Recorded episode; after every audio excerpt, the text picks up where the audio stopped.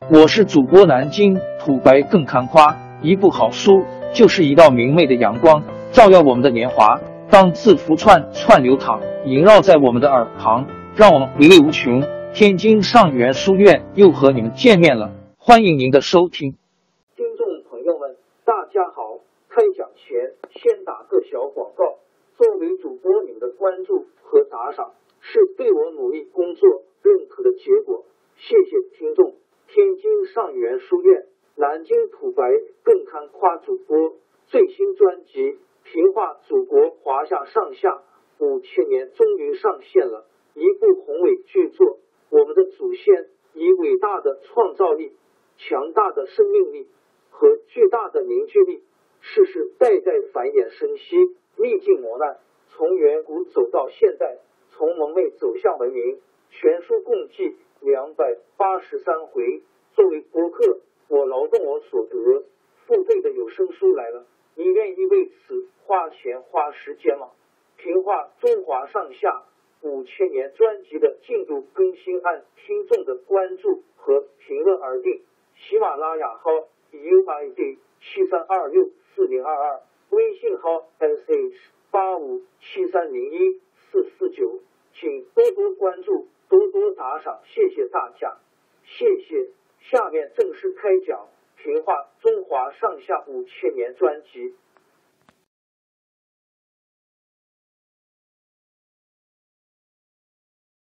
唐玄宗六十一岁那年，宠爱上了年轻的杨贵妃。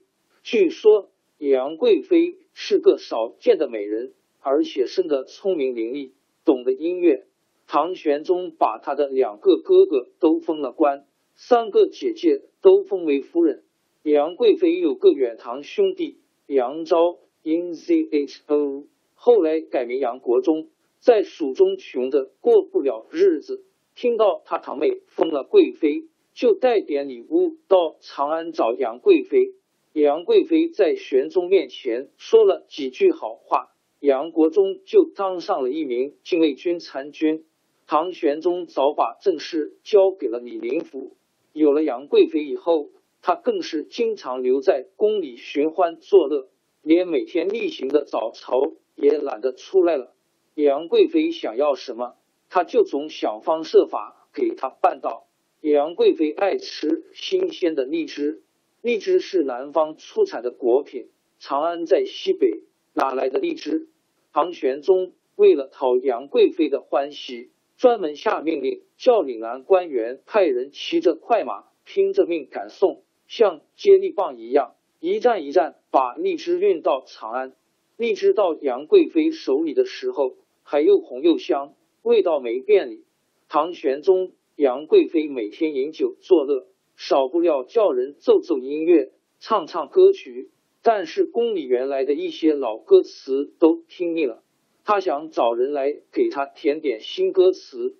有一个官员贺知章在唐玄宗面前说：“长安新来了一个大诗人，名叫李白，是个天才，无论作诗写文章都十分出色。”唐玄宗也早就听到过李白的名声，就吩咐贺知章赶快通知李白进宫。李白字太白，是唐代最著名的大诗人之一。他出生在岁月，上代是陇西成纪（今甘肃秦安东）人，从小博览群书，性格豪放。除读书之外，还练得一手好剑。李白二十多岁起，为了增长见识，到各地游历。他不仅到过长安、洛阳、金陵、江都许多大城，还到过洞庭、庐山、会稽等许多名山圣地。由于他见识广博，加上才智过人，因此他在诗歌写作上有了杰出的成就。李白是个有政治抱负的人，他生性高傲，对当时官场上的腐朽风气很不满意，希望得到朝廷任用，让他有机会施展政治上的才干。这一次到长安来，听到唐玄宗召见他，也很高兴。唐玄宗在宫殿上接见了李白，和他谈了一阵，觉得他的确很有才华，高兴的说：“你是个普通人士，但你的名字连我都知道了。要不是有真才实学，怎么可能这样出名呢？接见以后，唐玄宗就把李白留在翰林院，要他专门给他起草诏书。李白爱好喝酒，喝起酒来还非喝到酩酊大醉没有完。进了翰林院之后，他改不了这个习惯，空下来还是找一些室友到长安酒店里去喝酒。有一次。唐玄宗叫乐工写了一支新曲子，还没填上歌词，就命令太监去找李白。太监们在翰林院和李白家都找不到李白。有人告诉太监，李白上街喝酒去了。太监们在长安街上找呀找呀，好容易在酒店里找到李白。原来李白喝醉了酒，躺在那里睡着了。太监把他叫醒。告诉他，皇上召见他。李白揉了眼睛，站起了身，问是怎么回事。太监们来不及跟他细说，七手八脚把李白拉进轿子，抬到宫里。李白进了内宫，抬头一看是唐玄宗，想行朝拜礼，身子却不听使唤。太监们见他醉得厉害，就有人拿了一盆凉水洒在李白脸上。李白才渐渐醒过来，唐玄宗爱他的才，也不责怪他，只叫他马上把歌词写出来。太监们忙着在他面前的几案上放好笔砚绢帛。李白席地坐了下来，忽然觉得脚上还穿着靴子，很不舒服。他一眼看见身边有个年老的宦官，就伸长了腿，朝着那宦官说：“请您帮我。”把靴子脱下来。那个老宦官原来是唐玄宗宠幸的宦官头子高力士。他平时仗着皇帝的事，在官员前作威作福。现在一个小小的翰林官，居然命令他脱靴，简直气昏了。但是唐玄宗在旁边等着李白写歌词，如果得罪了李白，让唐玄宗扫了心，也担当不起。他忍住气，装出满不在乎的样子，笑嘻嘻的说：“哎，真是喝醉了酒，拿他没办法。”说着就跪着给李白脱了靴子。李白脱了靴子，连正眼也不看高力士，拿起笔来龙飞凤舞的写起来。没有多少时间，就写好了三首叫做《清平调》的歌词，交给唐玄宗。唐玄宗反复吟了几遍，觉得文词秀丽，节奏铿锵，确是好诗。马上叫乐工演唱起来。唐玄宗十分赞赏李白，但是那个给李白脱过靴子的高力士却记恨在心。有一次，高力士陪伴杨贵妃在御花园里赏玩景色，杨贵妃很高兴的唱起李白的诗来。高力士装作惊讶的说：“哎呀，李白这小子在这些诗里侮辱了贵妃，您还不知道吗？”杨贵妃奇怪的问：“怎么回事？”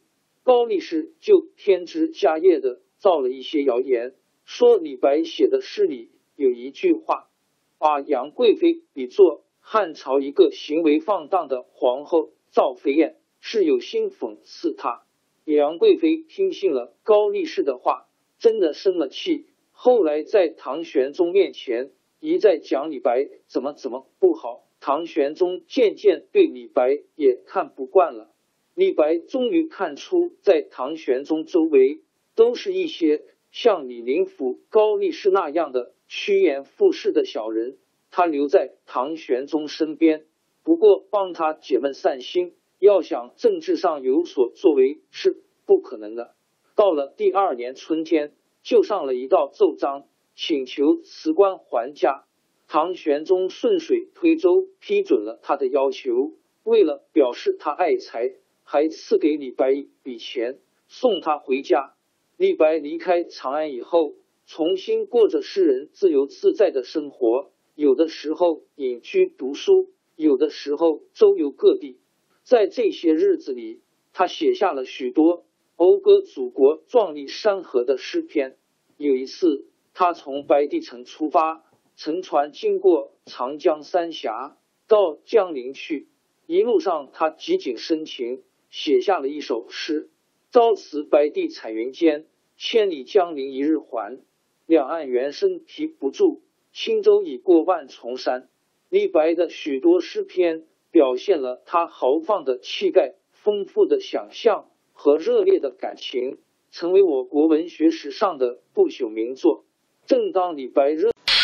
王朝更迭，江山易主，世事山河都会变迁。其实我们无需不辞辛劳去追寻什么永远，活在当下，做每一件自己想做的事，去每一座和自己有缘的城市，看每一道动人心肠的风景，珍惜每一个擦肩的路人。纵算经历颠沛，尝尽苦楚，也无怨悔。感谢您的收听，朋友们，让我们下期再见。